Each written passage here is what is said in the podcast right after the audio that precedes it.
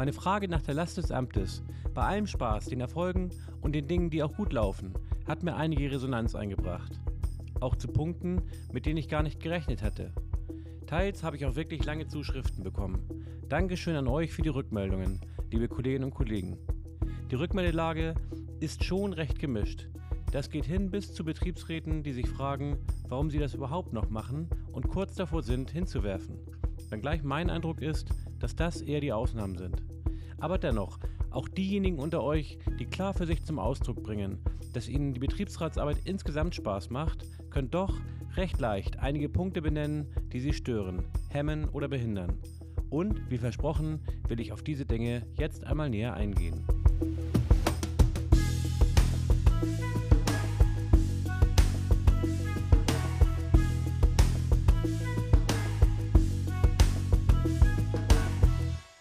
Die Themen etwas einzugrenzen, habe ich dann auf LinkedIn eine Umfrage nachgeschoben, welches Thema hierbei das drängendste sei. Über die Hälfte von euch hat dabei klar angegeben, dass die persönlichen Nachteile, also mit Blick auf die eigene berufliche Entwicklung, Bezahlung und Karriere, das größte Problem seien. Das deckt sich mit den persönlichen Zuschriften, die ich erhalten habe. Weitere wichtige Themen sind eine schlechte Arbeitsverteilung im Betriebsrat, interner Streit, nicht zuletzt auch die mangelnde Akzeptanz und Unterstützung vom beruflichen Umfeld. Betriebsratsarbeit ist ein Ehrenamt, ebenso die Tätigkeit als SBV oder jungen Auszubildendenvertreter. Das steht auch so wortwörtlich in 37 Absatz 1 Betriebsverfassungsgesetz. Zitat: Die Mitglieder des Betriebsrats führen ihr Amt unentgeltlich als Ehrenamt. Zitat Ende.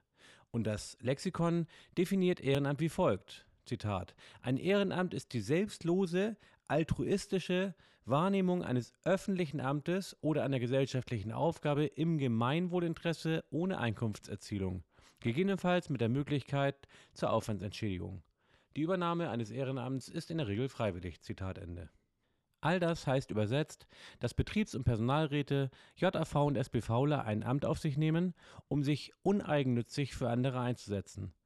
Ein Amt, das Idealismus erfordert, viel Zeit kosten kann und für das es keine Vergütung gibt. Viel zu selten bekommt man dafür ein Dankeschön oder die berechtigte Anerkennung. Teils sogar im Gegenteil, wird der Betriebsratsarbeit ungerechtfertigt respektlos begegnet. Einen fragwürdigen Höhepunkt in dieser Hinsicht habe ich kürzlich erleben müssen, als auf Social Media Betriebsräte gar als Verpisser bezeichnet wurden, die sich zum Kaffeetrinken verabreden, um nicht arbeiten zu müssen, tatsächlich aber auch für den Betriebsrat nichts leisten. Das hat mit der Realität der allermeisten Kolleginnen und Kollegen nichts zu tun, zeigt aber, dass man schon gelegentlich ein dickes Fell braucht. Sich für ein Ehrenamt rechtfertigen oder gar Nachteile in Kauf nehmen zu müssen, ist schon extrem undankbar und auch kurzsichtig, wer das so bezeichnet.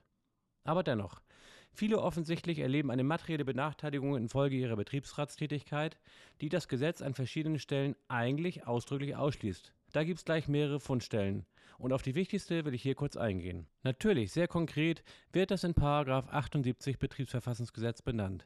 Dort heißt es, Zitat, die Mitglieder des Betriebsrats, des Gesamtbetriebsrats, des Konzernbetriebsrats, der JAV, der Gesamt-JAV, der Konzern-JAV, des Wirtschaftsausschusses etc. dürfen in der Ausübung ihrer Tätigkeit nicht gestört oder behindert werden.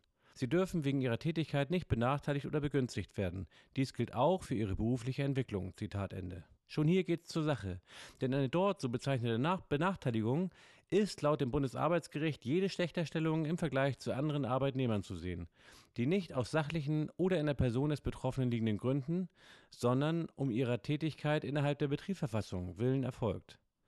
Es erstreckt sich daher natürlich insbesondere auf das Einkommen und die berufliche Entwicklung. Jeglicher Verstoß gegen das Benachteiligungsverbot ist nichtig und kann Schadensersatzansprüche nach sich ziehen.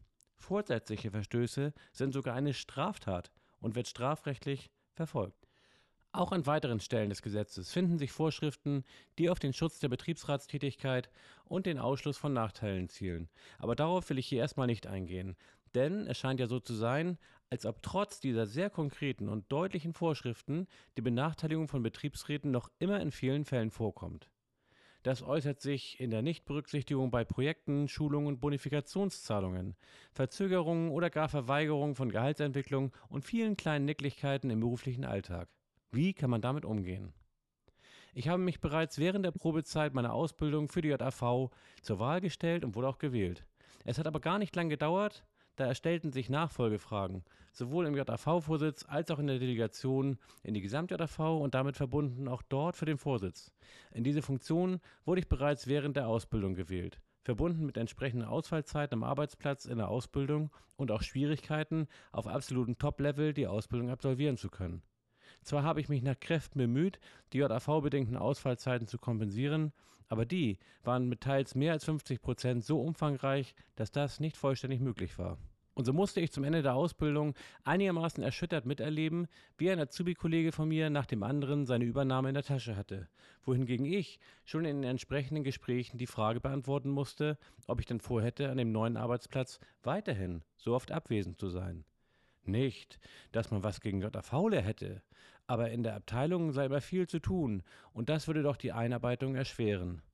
Ende vom Lied, es wurde ein anderer genommen, auf dessen permanente Anwesenheit man sich verlassen konnte. Ich kam also nicht umhin, einen Übernahmeantrag nach 78a Betriebsverfassungsgesetz zu stellen und wurde dann auch unbefristet übernommen. Aber auch dort, das Erste, was der Chef mir bedeutete, dass die Einarbeitung nun das Wichtigste sei und der Kram mit der JAV zurückstehen müsse. Meine Entgegnung, dass ich dazu nicht bereit sei und das Gesetz meinen ehrenamtlichen Tätigkeiten den Vorrang gebe, den nahm er mit sichtbarem Unwillen zur Kenntnis. Nach gut einem Jahr stellte ich fest, dass die gemeinsam mit mir in der Abteilung übernommenen Azubis alle eine Gehaltsgruppe nach erfolgter Einarbeitung angehoben waren. Meine Einarbeitung dauerte noch an, weil ich unverändert hohe Abwesenheitszeiten hatte. So forderte ich eine Höhergruppierung analog meiner Kollegen, was mir zunächst verwehrt wurde. Darüber beschwerte ich mich beim Betriebsrat und beim Arbeitgeber und reklamierte eine Benachteiligung wegen meiner Tätigkeit als JAV. Es war gar nicht so einfach, aber am Ende erfolgte die Höhergruppierung, wo ich dann noch einmal erfolgreich nachsetzte, dass die auch rückwirkend erfolgt. Auch später gab es immer wieder solche Situationen für mich. Ich bewarb mich auf eine Stelle als Seminarleiter und man sagte mir, sehr gerne würde man mich nehmen, ich sei der Wunschkandidat, aber nur, wenn ich mit dem inzwischen Betriebsrat kürzer treten würde. Als ich gesagt habe, das käme für mich nicht in Frage, gab es einige Verwerfungen, aber am Ende bekam ich die Stelle, weil meine Nichtberücksichtigung eine Benachteiligung gewesen wäre, gegen die ich auch vorzugehen bereit war. Das zog sich dann weiter durch verschiedene Sachen. Mal ging es um Fortbildungen, für die zunächst nur andere vorgesehen waren, mal wollte man mir die Teilnahme an Überstundensamstagen verweigern, mal war es schlecht. Die Gehaltsrunde die für mich nicht nachvollziehbar verlief. Sowas kann einen schon frustrieren. Es kann aber auch die Sinne für Benachteiligung schärfen und einen herausfordern. So war es bei mir. Kurzum, ich fange gar nicht erst an, euch zu erzählen, es gebe keine Benachteiligung, nur weil im Gesetz steht, es dürfe keine geben. Papier ist geduldig. Entscheidend ist nicht, ob du benachteiligt wirst, sondern, falls das passiert, wie du damit umgehst.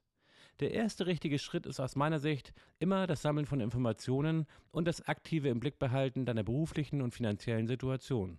Die Welt bzw. der Arbeitgeber wird dir nicht auf halbem Wege entgegenkommen. Du musst das schon selbst im Blick haben. Wer also bekommt welche Fortbildungen, wer bekommt welches Geld mehr, wer wird für welche Projekte ongeboardet. All das kannst du als Betriebsrat rausbekommen. Der Betriebsrat hat einen Überblick über die Bildungsmaßnahmen, das Einsichtsrecht in Gehaltslisten Projektbesetzungen müssen ihm nach 99 Betriebsverfassungsgesetz vorgelegt werden.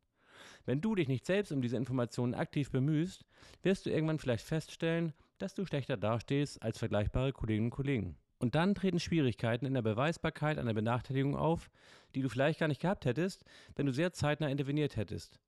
Der Betriebsrat etwa kann Teilnehmer für Bildungsmaßnahmen benennen, also auch dich, bei Feststellen einer Einkommensschere beim Arbeitgeber auf Abhänge, Abhilfe drängen also auch für dich, oder Projektbesetzungen, bei denen Betriebsratsmitglieder übergangen werden, nach 99 Betriebsverfassungsgesetz widersprechen. Und er hat gemäß 80 Betriebsverfassungsgesetz auch dafür zu sorgen, dass die zugunsten der Arbeitnehmer geltenden Gesetze eingehalten werden. Und dazu gehört auch das Betriebsverfassungsgesetz selbst und die darin enthaltenen Benachteiligungsverbote. Der erste richtige Schritt scheint mir stets zu sein, als betroffenes Betriebsratsmitglied den Arbeitgeber, also den unmittelbaren Chef, informell auf eine mögliche Benachteiligung hinzuweisen. Vielleicht ist es ja auch gar nicht bewusst geschehen, vielleicht in Unkenntnis des Gesetzes, vielleicht will er das, wenn du ihn darauf hingewiesen hast, korrigieren. Dann ist alles prima. Wimmelt er dich ab, musst du Schritt 2 gehen. Der könnte sein, das Gespräch schriftlich festzuhalten. Du also hättest diese Benachteiligung reklamiert und er sie negiert. Du würdest ihn nunmehr schriftlich bitten, den Sachverhalt zu prüfen und dir ebenfalls schriftlich seine Entscheidung, vielleicht mit Fristsetzung, und die Gründe dafür darzulegen. Weitere Schritte würdest du dir vorbehalten. Der Chef weiß, du bist im Betriebsrat. Er sieht, du verschriftlichst den Vorgang. Wenn er nicht komplett neben der Spur ist, wird er nun, meist im Zusammenwirken mit dem Personalbereich, den Sachverhalt ernsthaft prüfen. Du solltest schon mal den Betriebsratsvorsitzenden oder die Vorsitzende informieren, dass es diesen Vorgang gibt, denn da kann schon was auch bei dem ankommen. In aller Regel dürfte es sich bald zu deinen Gunsten erledigen, und wenn du den Chef beim nächsten Mal auf eine mögliche Benachteiligung ansprichst, hört er dir sicher genauer zu. Ich gebe ja zu, das alles ist überhaupt kein Ponyhof. Wenn der Arbeitgeber euch und eurer Betriebsratsarbeit nicht partnerschaftlich gegenübersteht, wird es häufig zum Konflikt kommen. Oder man nimmt es hin und dann hat man die Benachteiligung. Wie man in Konflikten am besten vorgeht, dazu werde ich demnächst eine kleine Minireihe hier veröffentlichen. Zudem führe im Juni ein entsprechendes Seminar zum Thema Konflikte, Rhetorik und Stimme mit tollen Referentinnen gemeinsam durch. Die Ausschreibung findet ihr schon jetzt unter 360gradbr.de. Vielleicht sehen wir uns ja in Potsdam, das wäre klasse. Ein weiteres wichtiges Konstrukt, um Benachteiligung zu vermeiden, ist die Festlegung von Vergleichspersonen. Diesem Thema habe ich vor einiger Zeit bereits eine eigene Folge gewidmet. Deshalb verweise ich an dieser Stelle darauf. Nur so viel. Ab einem gewissen Umfang von Betriebsratstätigkeit kann man davon ausgehen, dass Betriebsräte ohne nähere Regelungen von der betriebsüblichen Entwicklung abgekoppelt werden, weil andere an ihren Arbeitsplätzen im Vergleich mit dem Betriebsratsmitglied mehr leisten können. Benachteiligungen zu reklamieren, womöglich über lang zurückliegende Zeiträume, ist extrem schwierig und auch oft schwer darzulegen. Also ist es geboten, diese Dinge vorausschauend und transparent zu regeln. Und zwar über das Institut der Vergleichspersonen. Diese sollten nicht von jedem Betriebsratsmitglied im Einzelkampf selbst, sondern vom Gremium als solches mit dem Arbeitgeber verhandelt und vereinbart werden oder vom Vorsitzenden. Um von vornherein jedwede subjektive Betroffenheit auszuschließen. Idealerweise drei bis fünf solcher Vergleichspersonen gleich zu Beginn der Betriebsratstätigkeit, spätestens jedoch ab dem Zeitpunkt, wo betriebsratsbedingte Ausfallzeiten 20 Prozent der Arbeitszeit ausmachen, sollten vertraglich festgehalten werden. Diese Vergleichspersonen simulieren dann für dich die betriebsübliche Entwicklung und ganz automatisch wird dann deren Entwicklung auch auf das Betriebsratsmitglied übertragen. Das sollte als Prozess aufgegleist und mit dem Arbeitgeber verabredet werden. Gerade aktuell bin ich mit einem Betriebsrat in der Beratung über eine diesbezügliche Vereinbarung mit dem Arbeitgeber und es sieht gut aus. Wie genau das auch für euch funktioniert, erörtere ich gern direkt mit euch. Ein weiteres wichtiges Thema ist die Klärung zwischen Betriebsrat und Arbeitgeber der Berücksichtigung der Betriebsratstätigkeit in der Personalplanung. Auch hierzu habe ich eine Folge veröffentlicht, die ich euch hiermit ans Herz lege. Daher nur ganz kurz folgende Hinweise. Eine fehlende Berücksichtigung der Betriebsratsarbeit in der Personalplanung heißt, die zugesteuerte Arbeitsmenge bleibt unverändert, die Personalbemessung auch. Und das bedeutet, entweder machen die anderen die Arbeit des Betriebsratsmitglieds on top mit oder das Betriebsratsmitglied muss nacharbeiten. Und da sind Spannungen und Konflikte vorprogrammiert. Das schadet dem Ehrenamt, denn der Betriebsrat bzw. das Betriebsratsmitglied wird weniger wohlwollend in der Belegschaft oder auch nur im unmittelbaren Kollegenkreis gesehen, wenn aufgrund betriebsredlicher Ausfallzeiten am Arbeitsplatz die Arbeit liegen bleibt.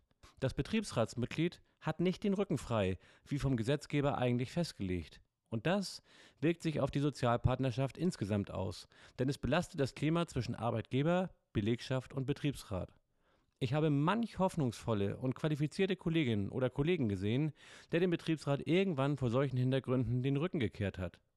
Deshalb lautet meine Empfehlung an euch, sprecht mit eurem Arbeitgeber darüber, die Tätigkeit von Betriebsräten in der Personalplanung zu berücksichtigen und schließt hierzu Betriebsvereinbarungen ab. Denn all die Probleme, die ich aufgezeigt habe, entstehen nicht oder nur viel geringerem Umfang, wenn etwa für eine 50% abwesende Betriebsrätin eine 0,5 Stelle geschaffen wird und besetzt wird. Oder die Arbeit auf andere Weise so erledigt wird, dass für das Umfeld weder eine höhere Arbeitsmenge noch für die Chefs eine fehlende Berücksichtigung in der Kosten- und Kostenstellenplanung herauskommt. Was in solchen Vereinbarungen stehen sollte und wie man die verhandelt, dabei helfe ich euch gern. Ich bin da im Laufe meiner eigenen Betriebsratslaufbahn unfreiwillig Experte geworden und kann euch versichern, wenn man das vernünftig aufgleist, kann man die meisten Friktionen und Benachteiligungen verhindern. Die Beseitigung jedweder subjektiv basierten Bevorteilung und Benachteiligung sichert die Reputation der Beteiligten, des Betriebsratsamts als solches und schützt sehr weitgehend vor Streitigkeiten. Zudem, und das ist aus meiner Sicht auch ein wichtiger Punkt, hält es den Betriebsratsjob auch für potenzielle betriebliche Potenzialträger attraktiv. Denn wenn die Gleichung erstmal gilt, dass du als Betriebsrat keine Chance mehr auf Einkommenssteigerung hast und Karriere, dann wird der Betriebsrat auch Schwierigkeiten dabei haben, gute Leute als qualifizierten Nachwuchs zu gewinnen. Ja, und wenn alle Stricke reißen, muss man vielleicht auch mal den Rechtsweg beschreiten. Nicht umsonst sind die in dieser Folge diskutierten Themen auch schon Gegenstand zahlreicher Entscheidungen des Bundesarbeitsgerichts gewesen.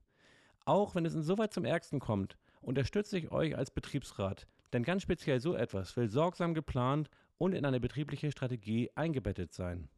Wir dürfen nicht hinnehmen, dass Betriebsräte sich von ihrer beruflichen Entwicklung verabschieden müssen und sich mit Einkommens- oder sonstigen Nachteilen herumschlagen müssen. Betriebsrat ist ein Ehrenamt und das darf einem nicht zur Last werden. Dafür stehe ich mit Haut und Haar. Bis zum nächsten Mal. Tschüss aus Hamburg.